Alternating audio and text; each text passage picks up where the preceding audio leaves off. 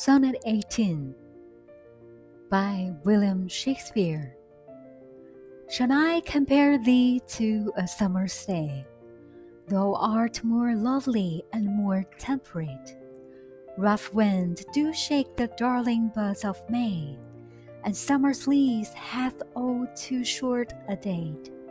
Sometimes too hot the eyes of heaven shines and often is his gold complexion dimmed, and every fair from fair sometimes declines, by chance or nature's changing course untrimmed.